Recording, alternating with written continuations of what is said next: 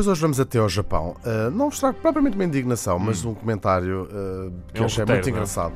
No Japão, uh, um trem-bala, aqueles famosos uh, Uhum. tre- trem- uh, comboios de alta velocidade que os japoneses têm, que atingem, são os mais rápidos do mundo, atingem uh, quase 400 km por hora e são famosos por chegarem sempre a horas. Este não chegou porque um, quando circulava a 280 km a hora abriu-se uma porta.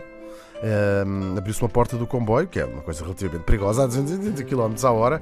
Uh, Parejar. percorreu ainda 4 km a a esta velocidade, isto foi uns segundos apenas, Uhum. e o comboio parou e esteve eh, 15 minutos parado, eh, chegou atrasado 15 minutos, foi um escândalo no Japão.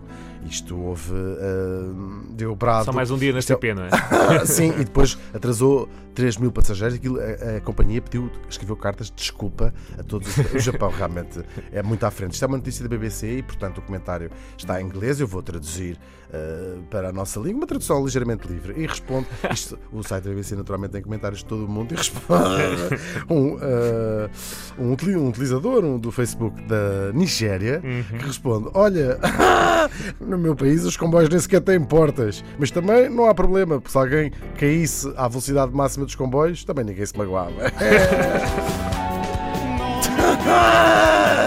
É as vantagens de viver Níger. África, exatamente. No Níger, não, na, Na na Nigéria. sim.